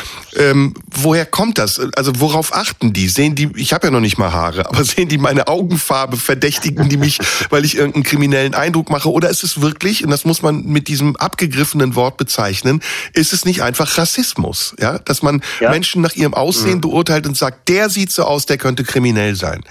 Und das ist genau. eine Grunderfahrung, ich denke, die ich so. gemacht mhm. habe und ja, ja. die ich immer noch mache. Also es ist und also jetzt stelle ich mir mal vor, ich wäre nicht so wie ich, also ich bin ja noch aus der Türkei und so wenig farbig, ja, aber ich stelle mir vor, ich komme aus Afrika. Also da da muss doch das noch viel viel krasser sein als bei mir. Genau. Also die Leute, die ich hier äh, unterstütze, die kommen fast ausnahmslos äh, aus afrikanischen Ländern. Und äh, das ist tatsächlich krass. Also ich kann das insofern nicht wirklich, aber so ein bisschen nachempfinden. Ich bin in der DDR aufgewachsen, äh, dicht an der äh, Grenze zum äh, anderen Teil Deutschlands und da war das, da ging dir das als Jugendlichem so. Also wenn irgendein Uniformierter dir gegenüberstand, da warst du immer fällig. Also das ist war ganz egal, äh, in welchem Zusammenhang du da unterwegs warst. Mhm. Von daher kann ich das ein bisschen äh, ansatzweise nachvollziehen. Ja, und dann gibt's ja noch und, was anderes. Ne? Also was ich eklatant ja. finde, wir behaupten unglaublich schnell sehr vieles und mhm. wir wissen ganz oft nur ganz wenig. Und diese mhm, Behauptungen, genau. die wir machen, die, die gründen sich auf Vermutungen. Und wenn du wirklich ja. mal mit diesen Menschen sprichst, also ich habe Freunde aus Nigeria, ich habe Freunde aus Ghana, und wenn du mit ja. denen mal sprichst, dann fällt dir oft selbst auf, wie wenig du weißt über diese Länder. Also zum genau Beispiel, genau so äh, sich mal vor, was für eine Stadt ist Accra? Dass man mal fragt, mhm. weißt du, was mhm. für eine Stadt Accra ist? Wenn du heute einen Durchschnittsdeutschen fragst, dann sagt er, ja, die leben in Lehmhütten und die essen mhm, mit den genau. Händen genau. und die haben alle genau. nur zerfetzte Klamotten an und fahren Autos aus den 70er Jahren. Accra ja. ist eine moderne Stadt, die eine Universität ja. hat, in der es Einkaufszentren ja. gibt. Und wenn du dann dich fragst, Na, warum Menschen auch, ja. mit einer Uhr, wenn du dann dich fragst, warum Menschen, die eigentlich aus einer, sagen wir mal, zivilisierten äh, Gegend kommen, es überhaupt nötig haben, ihre Heimat Länder zu mhm. verlassen, mhm. dann ja, kommst du ja, relativ genau. schnell auf den Gedanken, weil es dort politisch, wirtschaftlich und demokratisch nicht so zugeht, wie sie es bräuchten, um dort zu bleiben. Genau, genau. Ja? Also das ist ja ein so ein Grundproblem, also ein paar Grundprobleme sehe ich darin. Zum einen, dass es viel zu wenig äh, äh, wirkliche Begegnungen gibt. Ja. Also ich versuche das auch immer wieder hinzukriegen. Äh, indem ich da Brücken baue und Leute mitnehme und äh, das manchmal auch so ein bisschen äh, ohne viel Vorbereitung so eine Begegnung äh, versuche hinzukriegen, weil das wichtig ist, weil dann äh, ist man so ein bisschen dem ausgeliefert und muss äh, vielleicht auch mal zuhören. Also zuhören ist auch sowas. Also und äh, was ich immer wieder merke, dass dass, äh, dass gerade auch hier in Brandenburg dass dann für in solchen Situationen, wenn es zu solchen Begegnungen kommt, äh, die Leute merken, ach Mensch, ja, das sind ja Menschen, die mir da gegenüberstehen. Ja, so ja und es sind mit ihren Sorgen und Nöten und mit ihrem mit ihrer Geschichte, diese vielleicht auch nicht gleich jedem auf die Nase bringen. Ja, und das ist auch ein Missverständnis. Ausländerfreundlich zu sein heißt nicht deutschlandfeindlich zu sein. Und das Nein. verwechseln sehr viele Leute. Ich glaube, ja, ja. dass es ein schöneres Deutschland ist, in dem man tolerant ist und aufgeschlossen mhm. und in dem man sich auch interessiert für die Menschen, die hier sind. Und wenn man dann auch noch genau. ein bisschen Kenntnis hat, zum Beispiel Syrien ist eines ja. der am weitesten entwickelsten Länder gewesen, bevor der Syrienkrieg mhm. begann. Mhm. Syrien hat eine mhm. Akademikerquote von 29 Prozent, verglichen mit Deutschland 22 25 Prozent, gibt es also wesentlich mehr Akademiker in Syrien als in Deutschland. Und dass diese ja. Menschen mit einem hohen Bildungsstand es trotzdem nötig haben, ihre Heimat zu verlassen und sich auf einen mühsamen Weg über das Mittelmeer zu uns zu machen, hat etwas damit zu tun, dass sie in ihren Heimatländern nicht mehr leben können, weil diese Städte genau. zerbombt sind. Frag das mal. Wenn du heute ja. zu einem Barbershop gehst, da arbeiten meistens mhm. Leute aus Syrien, dem Irak. Frag sie mal. Warum bist du ja, hier? Wie ist es bei dir mhm. zu Hause? Würdest du gerne zurückgehen? Die sagen dir alle, ich würde gerne zurück, aber ich kann nicht, weil dort ist alles in Schutt und Asche gelegt. Und das ist genau. die Realität, die wir nicht anerkennen wollen. Und es ist nicht in nee, Schutt und Asche so gelegt, weil die keine Lust aufeinander haben, sondern weil wir auch dort unsere Waffen hin verkauft haben. Genau, genau. Hm? Also wenn man über dieses ganze Thema Migration redet, dann muss man ja auch über Fluchtursachen reden. Ja. Und das wird viel zu wenig gemacht. Und äh, wir, wir, wenn wir über äh, Integration reden, dann reden wir meistens von wie jetzt gerade wieder aktuell, äh, oh, wir haben zu wenig Leute, wir müssen überall, überall fehlt es an Leuten. Äh, so, und dann müssen wir mal gucken und am besten äh, gut ausgebildete, äh, also in unserer, ich sag mal, europäischen, arroganten Art, äh, sagen wir, wir wollen jetzt die besten äh, ja. im Ausland anwerben, damit die hier äh, für uns äh, ja, und wie, wie, in den Arbeitsmarkt und wie, kommen, herab, ja. wie, herab, wie herablassend und anmaßend mhm. wir sind, ja. wenn wir solche, ich kenne jetzt zum Beispiel den Sprachgebrauch von manchen Leuten, die in der Öffentlichkeit sprechen, die diese Menschen Alis nennen, ja, was nichts mhm. anderes ist als eine Übersetzung für, für einen Untermenschen, so wie früher schwarze Onkel Tom genannt wurden, ja, mhm. und die mhm. Unterschiede mhm. machen zwischen Menschen, die aus Tunesien hier hinkommen und das Recht anscheinend verwirkt haben, hier hinkommen zu dürfen oder aus Afghanistan mhm. und welches Recht auch immer besitzen. Fakt ist, es gab den arabischen Frühling und den gab es in ganz mhm. Nordafrika und diese Länder sind dort auch zerstört worden und die Strukturen sind zerstört worden. Ägypten ist ein ja. Paradebeispiel dafür. Ein Hin und Her ja. zwischen den Muslimbrüdern und jetzt einer Militärdiktatur. Syrien, mhm. Afghanistan, wo wir gewütet haben im Namen der mhm. Menschenrechte und der Frauenrechte und plötzlich ist uns eingefallen, unsere Truppen wieder abzuziehen und die Menschen sich selbst zu überlassen. Wir, naja, auch wir, die wir das hinnehmen, also nicht nur unsere Politiker, sondern auch die ja, Bevölkerung. Ja, ja, wir sind daran mitbeteiligt. Na, nicht nur das, sondern auch wenn, wenn man an äh, Syrien denkt oder ich habe viel mit Leuten aus Eritrea zu tun, äh, wo die hier ähm, für, also die, die kommen aus, also zum Beispiel Eritrea nennen man auch äh, das Nordkorea Af Afrikas, ja, so, äh, und dann zwingt man die Leute in die Botschaft. Die müssen dort zwei Prozent ihrer Einkünfte, also auch steuerfinanzierter äh, Sachen wie Sozialleistungen, rückwirkend an, an, an den Staat abführen, äh, vor dem sie geflohen sind. Syrer zwingt man in die Botschaft, um Papiere zu besorgen, äh, was weiß ich nicht, 500, 800 Dollar oder was, keine Ahnung, kostet, was eins zu eins in das Regimesystem ja. äh, fließt. Ja, aber so die ist ja auch mit Saudi-Arabien. Also wir haben ja im ja, Zuge des Ukraine-Krieges erlebt, wie grüne Politiker äh, saudi-arabische oder katarische Politiker hofiert haben mit der Begründung, dass sie unsere Energiepolitik retten sollen. Und auch genau. wir verkaufen ja nicht nur Waffen nach Saudi-Arabien, nach nee. Ägypten, äh, sonst wohin, selbst in Somalia, in, in, in überall in allen Krisengebieten der Welt wird auch mit deutschen Waffen gemordet. Und solange das genau. so ist, müssen wir wir auch als Deutschland die Folgen dieser Kriege ertragen oder so aufhören daran zu verdienen. Punkt. Genau, genau. Und äh, ich will bloß noch mal, also das ist sicherlich nicht äh, jetzt maßgeblich äh, die, die, das Paradebeispiel für gutes Gelingen, aber ich möchte trotzdem mal sowas mit anführen. Also ich selber habe auch einen Migrationshintergrund, aber natürlich ist der so lange, liegt der so lange zurück, dass ich davon nicht mehr in irgendeiner Form negativ betroffen Hugenotte bin. oder woher kommst du oder deine Vorwahl? Nee, aus dem, aus dem Böhmischen. Ah ja, also okay. Also böhmische hm. Weber, die nach äh, Potsdam geflohen sind aus religiösen, also innereuropäische Migration sozusagen. Hm. Ja, ist ja das, was ich eben und, gesagt habe. In Deutschland sind ja viele Menschen nicht aus Deutschland genau. originär. Ja, ja. Mhm. ja. So, und äh, da gibt's eben, also Potsdam ist so eine Stadt, die äh, strotzt sozusagen vor solchen äh, Sachen. Und äh, da gab es ein, ein, ein, eigenes Dorf, was da gegründet wurde, wo der preußische König äh, da hat Häuser bauen lassen äh, mit einem Webstuhl drin und die verpflichtet hat, für ihn dann Stoffe auch zu weben. Äh, aber der hat ihnen sozusagen eine Existenzgrundlage gegeben. Ja, so und heute brüstet man sich da, das ist eben ein, ein, ein, ein richtiges Flächendenkmal. Aber es war eben so, dass das, also es gibt so viele Beispiele, ja. dass sowas, wenn man es richtig angeht, wenn man das will, ja, ja. dass das dann immer ein, ein, ein Vorteil auch für also alle Beteiligten. Für mich, ist, ne? Martin, ne? ist die Migrationsgeschichte eine Erfolgsgeschichte, um das als letztes ja. zu sagen. Und darüber wird viel ja, zu wenig ja. gesprochen.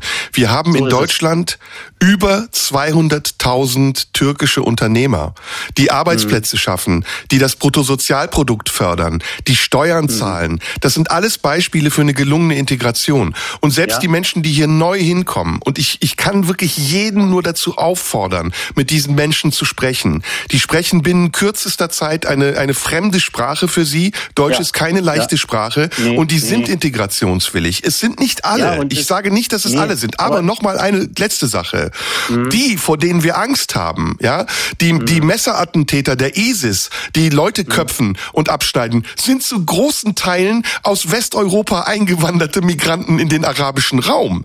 Ja, der Rapper ja. Dog kommt aus Berlin. Äh, Pierre Vogel mhm. kommt aus Mönchengladbach. Das sind Deutsche. Mhm. Ja, also auch das muss man thematisieren dass diese Leute nicht immer so sind, wie es das Klischeebild vermittelt.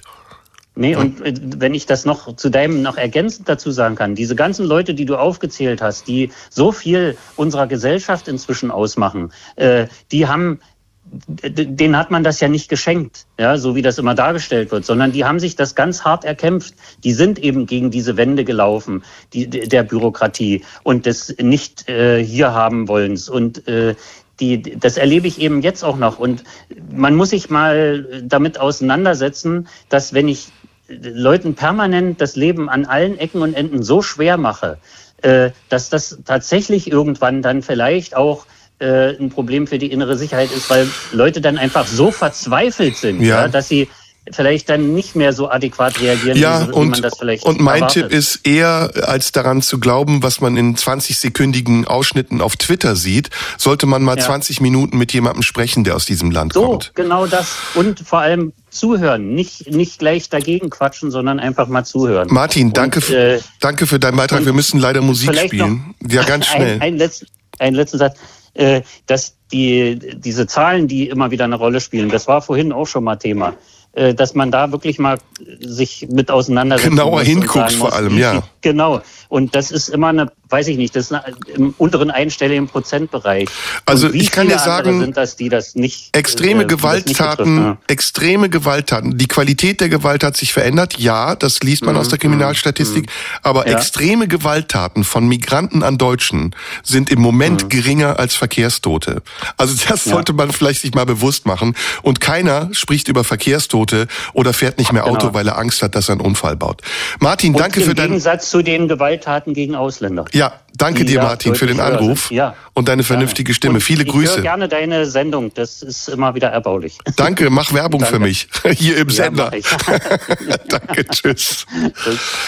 Ja, so, jetzt haben wir lange miteinander gesprochen. Wir hören jetzt noch mal ein bisschen Musik, danach nehmen wir noch ein oder zwei Anrufer rein. Zum Thema Zuwanderung könnt ihr heute hier anrufen. Ihr merkt, das Thema ist sehr umfangreich und über all das, was euch bewegt, sprechen wir dann nach der Musik weiter. In der blauen Stunde sprechen wir über Zuwanderung. Ich habe vor einiger Zeit äh, ein ganz interessantes Buch gelesen über Deutschsein, was das bedeutet. Sehr interessant, nämlich ähm, die vielen Unterschiede, die es auch in Deutschland gibt. Deutschland ist ja eigentlich per se eine multikulturelle Nation. Ob das jetzt alle Mannen sind äh, oder ob das Bajuwaren sind oder Menschen, die in Holstein leben oder ob es Brandenburger sind oder Saarländer.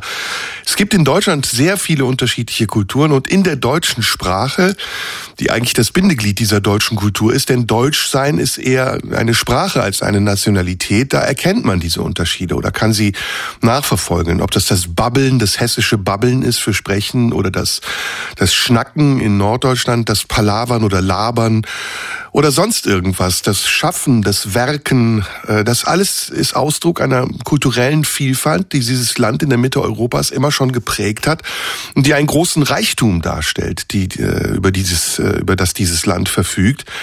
Und diesen Reichtum der Vielfalt, den zu erkennen und zu fördern und zu pflegen, das ist eigentlich die Hauptaufgabe in einer modernen globalisierten Gesellschaft, statt sie zu verteufeln und Angst daraus zu entwickeln und sich dagegen abschotten zu wollen. Aber wer ist das? Wer schottet sich dagegen ab? Wer sind diese Personen, die dort äh, die Meinungsführer sind? Und oft lohnt sich das mal, einen Blick in ihre Biografie zu werfen. Ähm, ob sie nun fremdländische Namen haben und Parteivorsitzende sind und eigentlich hugenottische Vorfahren haben oder ob die Vorfahren aus dem slawischen Raum kommen, aus Polen oder aus der Ukraine, aus Tschechien, so wie eben der Anrufer Martin, oder ob sie vielleicht äh, italienische Vorfahren haben oder spanische. All das ist ja auch in Europa mittlerweile so, dass es auch keine nationalen Eigenheiten gibt, die man zurückverfolgen kann, sondern dass sich auch Europa als gesamtes Staatsgebilde so vermischt und vereint hat, dass man es auch durchaus als multikulturell bezeichnen könnte. Der Begriff multikulturell ist ein bisschen abgestanden und hat einen negativen Unterton mittlerweile. Ich benutze ihn trotzdem noch, weil ich das Wort mag, weil ich multikulturell als etwas Positives empfinde. Und selbst in meiner eigenen Biografie gibt es viele Dinge, die äh, dafür sprechen, dass auch ich nicht aus einem bestimmten Land komme, in dem alle gleich sind, sondern dass es viele unterschiedliche Einflüsse gibt, auch in meiner Familiengeschichte. Ob das Kurden waren oder Armenier, ob das Tscherkessen waren oder ob es mit ihrem Glauben zu tun hat, ob es Aleviten waren oder Sunniten oder Schiiten. Ich bin darauf ehrlich gesagt stolz und ich bin froh, dass so viele unterschiedliche Einflüsse auch in meiner Familiengeschichte existieren. Und ich würde es mir gar nicht wünschen und es als Ideal betrachten, dass ich nur zu einer Kultur gehöre und äh, zurückverfolgen kann, dass es diese Kultur schon seit Jahrhunderten gibt und vor allem mich dagegen wehren, dass irgendwelche anderen Kulturen Einfluss auf meine Kultur nehmen, weil ich das als arm empfinde und erst den Einfluss und die vielen unterschiedlichen Wirkungen auf meine Kultur als Reichtum empfinden würde. Heute in der blauen Stunde sprechen wir über Zuwanderung. Ich habe noch einen Anrufer in der Leitung. Ich weiß seinen Namen nicht. Anruferin. Anruferin. Also ich, ich bin eine Frau, ja. Oh. Ich heiße Martina Petermann. Hallo, Martina. Mal was, ja, und ich habe äh, äh, über drei Jahre lang einen Pakistaner beherbergt. Hm. Der hat in Flipflops gearbeitet, hier unten in der Kurfürstenstraße. Und ich habe den immer nach Hause genommen, weil der mir so leid hat. Er ist fünf Jahre lang von seinem Heimatland äh, hier rübergekommen und ähm, ja, und äh, Ajit ähm, hat Fehler gemacht irgendwie mit seinem Pass. Und dann ist er abgeführt worden. Oh. Naja. Der hat Ich drei Jahre lang bei dir gewohnt oder wie war das? Ja. Mhm. Ja, in Wannsee. mhm.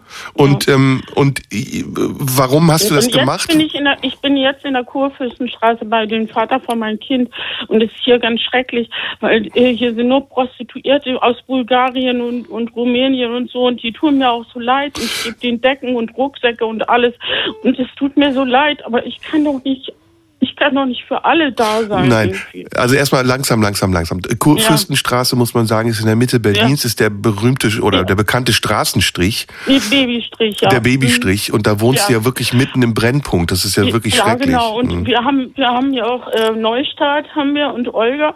Das sind ähm, also ähm, Organisationen, die äh, helfen. Ja. Ne? Mhm. Ja. Mm, ja, Aber nochmal zurück zu der. Geschichte mit dem Pakistani. Der Mhm. hat bei dir drei Ja. Jahre gewohnt und du hast gesagt, in Flipflops gearbeitet. Was war das für eine Arbeit? Ähm, ähm, fast unten, also was hat er da gemacht?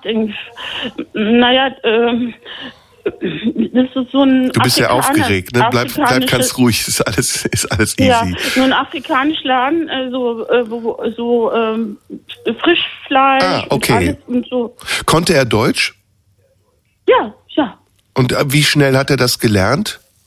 Ähm, fünf Jahre lang hat er gebraucht, irgendwie, um hierher zu kommen und das zu machen und so und alles. Also deine Erfahrung war, dass da die Sprachbarriere nicht so hoch war und er sich bemüht hat, die also Sprache wir, zu wir lernen. haben uns gut unterhalten und so, aber das Problem war, äh, dass dann seine Freunde und so, die er seine Freunde genannt hat, irgendwie. äh, Ich könnte, ich könnte jetzt was Gemeines sagen, aber ich kann, darf ich darüber reden? Natürlich darfst du drüber reden. Ich Ja, weiß jetzt nicht, was du mit WhatsApp. gemein meinst, aber. WhatsApp, WhatsApp. Mhm. Die haben mich weitergereicht, einer nach den anderen. Mhm. Äh, Und dann sind die alle reingekommen irgendwie und er hat gesagt, und so sind meine Freunde und so und die haben mich alle beklaut. Ah, okay. Und das war natürlich dann äh, nicht so dolle. Nee, das war nicht so doof. Warst du dann vielleicht auch Aber ein bisschen zu leichtgläubig? Ja. Hm. Also ich muss auch ehrlich sagen, ich bin auch echt, ein, also ich bin ja Alkoholikerin Mhm. und ähm, das Problem ist, äh, ich habe ja auch Busfahrer und so bei mir beherbergt und so und alles und so, die haben dann bei mir da geschlafen und so, Mhm. da oder aufs Taxifahrer und so. Ne? Martina, du heißt Martina, ne? Ja. Ich kann dir nur raten, ein bisschen vorsichtiger zu sein. So wie sich das Ja. für mich anhört, bist du nicht nur leichtgläubig, sondern auch vielleicht ein bisschen naiv.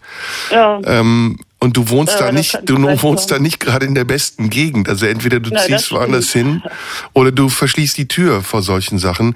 Was ja nicht ja, heißt, ich hab, dass ich habe ich hab ja jetzt schon eine Tür einbauen lassen, weil die sind hier einfach nur mit der Chipkarte reingekommen und haben mich beklaut. Ja. Einfach nur mit einer Kreditkarte sind die reingekommen. Ja. Martina, trotzdem, also pass bitte auf Ja. dich auf und sei, sei ein bisschen vorsichtiger. Aber trotzdem danke, dass du angerufen hast und vielleicht Ja, ich, bis ich, irgendwann ich wollte mal. nur sagen, ich höre seit ewigen Zeiten Radio 1 und habe immer zwei Radios an. Eine in der Küche und ein im Wohnzimmer. Und ich höre eure Sendung gerne und äh, auch die äh, Serval oder wie du heißt. Ne? Ja, Serda, weißt du denn, wie meine Sendung heißt? Mm, blaue Stunde, glaube ich. Okay, das, du kriegst den Hauptpreis. Danke, Martina, für deinen Anruf. Und bis bald, ja? Also Mach's danke gut. Tschüss, Auch, ja. tschüss. Hui, ähm, ja, da fehlen mir jetzt die Worte, ehrlich gesagt. Ähm, bitte lasst niemanden rein, ja, schon gar nicht mit Chipkarte. Und wenn ihr auf der Kurfürstenstraße wohnt, äh, versucht eine bessere Wohngegend zu finden. Ich weiß, es ist nicht leicht in Berlin, aber Kurfürstenstraße ist, glaube ich, nicht die beste Wohngegend. Und mit Pakistani, Deutsch und so hat das, glaube ich, nichts zu tun. Also da würde ich jetzt mal sagen, das war ein bisschen off-topic. Aber trotzdem, soll ja jeder anrufen. Ihr könnt auch noch anrufen. Einen Anrufer nehmen wir noch entgegen oder Anruferin. 0331 70 99 111. Wir reden über Zuwanderung und ähm, wir haben jetzt schon viel gesagt, wir haben viel gesprochen und ähm, am Ende als Fazit bleibt eigentlich nur zu sagen, wir brauchen mehr Dialog. Das ist so das äh, goldene Prinzip eigentlich in allen Themen, die wir hier besprechen. Mehr Dialog, weniger Behauptung und nicht alles glauben, mehr Wissen und auch mal berechtigte Zweifel haben an dem, was äh, Leute so sagen und nicht immer drauf reinfallen, wenn es äh, überzeugend genug gesagt wird oder aufbereitet ist. Und da gibt's ja im Moment sehr viel. Da kann man auf YouTube einige Formate sich anschauen, die täglich oder wöchentlich oder monatlich erscheinen. Und besonders ärgerlich finde ich an diesen Formaten, dass eben nicht nur diejenigen Stimmung gegen Fremde machen, sondern Fremde manchmal sogar selbst Stimmung gegen ihre eigenen Leute machen. Also auch da die Aufforderung, redet mehr miteinander, hört mehr aufeinander und äh, versucht euch auszutauschen und einen Teil der Realität wahrzunehmen und diese Realität nicht zu verzerren und sie zu missbrauchen für eure eigenen Interessen. Wir haben jetzt noch eine Anrufer, einen Anrufer ähm, oder Transmenschen in der Leitung. Wer ist denn da? Hallo. Ja, Steffen. Hallo Steffen, guten Tag. Äh, Ich wollte bloß noch mal ganz schnell ein bisschen Wasser in den Wein gießen. Ja, dann äh, gieß wie man mal. das äh, schafft, in zwei Stunden über die realen Probleme der Kommunen und Gemeinden in diesem Zusammenhang mit Zuwanderung nicht zu reden, äh, das ist schon stark. Dann schilder du mal in zwei Minuten, welche du meinst. Ich sagen, das ist allerdings alles bekannt. Was Äh, ist, ob- was ist bekannt? Sei konkret, ob, äh, nicht einfach die, sagen. Ja, ja, ja. Dass die Kommunen, Gemeinden hier riesige finanzielle Probleme haben, dass wir Probleme haben auf dem Wohnungsmarkt. Und Lehrern, woran, liegt, woran liegen diese Probleme an den Migranten? Nein, nein, ich sage, das ist, was ihr, äh, was man immer verstehen muss, das spielt alles immer zusammen eine Rolle. Hm. Wer dann schuldig ist, nicht schuldig, das spielt keine Rolle. Die Kommunen, Gemeinden haben ja trotzdem das Problem. Spielt denn der Eindruck eine Äh, Rolle, der vermittelt wird, dass es Schuldige gibt? Ich will was sagen, dass man in zwei Stunden das Gewaltproblem nicht anspricht. Ja, aber Moment, aber an, an, antworte mal auf meine Frage. Spielt denn der Eindruck, der erweckt wird, dass es Schuldige gibt, nicht auch eine Rolle? Es spielt die Hauptrolle. Die Welt ist ungerecht. Wir verdienen riesig Ja, an der jetzt- Ungerechtigkeit. Ja. Das ist alles bekannt. Es nutzt nur nicht, wenn man in zwei Stunden die Probleme, die mit denen man sich gerade hier rumschlagen müssen, Lehrer, Erzieher und so weiter. Dass Welche, welche Probleme sind das? Sei doch mal, sei doch mal konkret. Also woher rufst du an? Welche Probleme meinst du?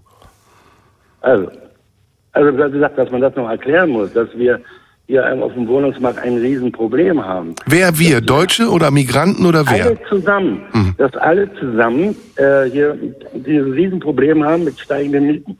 Es werden weniger Wohnungen gebaut und wir haben keinerlei Lösungsansatz. Und was hat das mit Migration zu tun?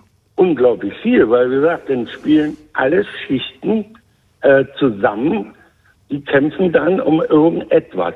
Mhm. Und wenn das bekannt ist, warum? sich Meinungen. Aber wenn man dieses erst gar nicht bringt, sondern nur, dass es nette Menschen gibt, außer ein paar Ausnahmen, äh, dann ist die Sendung verfehlt. Ah ja. Und du bist der Meinung, das ist zwar bekannt, aber wir haben zu wenig drüber gesprochen, obwohl es Ich bekannt habe ist. gar nicht drüber gesprochen, es gab nur Nettes. Wir sprechen ja gerade jetzt drüber.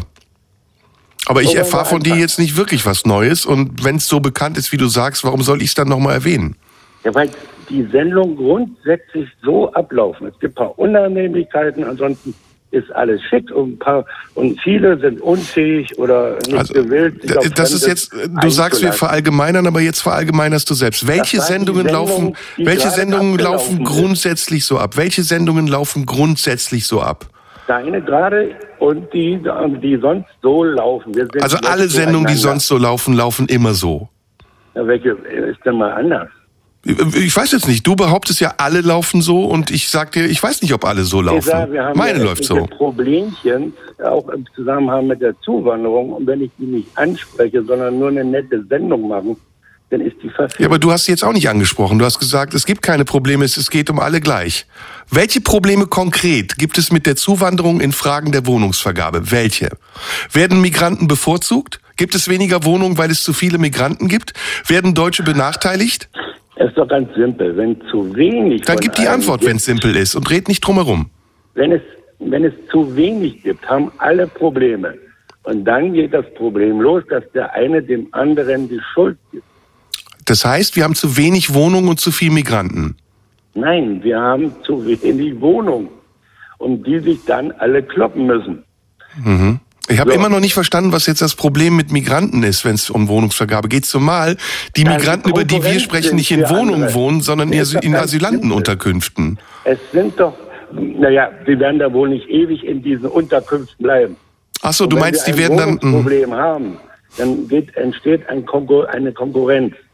Und dann entstehen Meinungen, einige werden bevorzugt, andere nicht. Hm, hm. Steffen, wir müssen leider Schluss machen, die Nachrichten kommen. Aber danke, dass du Wein, äh, nee, Wasser in den Wein gegossen hast. War eher ein bisschen Kaffee. Aber alles Gute und trotzdem danke für deine Meinung. Mach's gut, bis bald. Ciao. Endlich hatten wir mal jemanden, der anderer Meinung war. Ähm, wenn wir zu wohlfeil waren und wenn wir zu wenig ausländerfeindlich waren, dann tut mir das überhaupt nicht leid, weil ich spüre diese Ausländerfeindlichkeit nicht in mir und deswegen werde ich ihr hier auch keinen Platz geben. Die Menschen, die ich kenne, egal woher sie kommen, beurteile ich nicht nach ihrer Herkunft, nach ihrem Aussehen, nach ihrer sexuellen Präferenz oder nach ihrem Glauben, sondern nur danach, ob sie Menschen sind, mit denen ich mich verstehe. Und in der Regel ist das so. Und ob sie Steffen, ob sie Ali oder Günther oder Willi heißen, interessiert mich nicht. In diesem Sinne, macht's gut, schönen Sonntag, bis zur nächsten blauen Stunde. Radio 1. Nur für Erwachsene.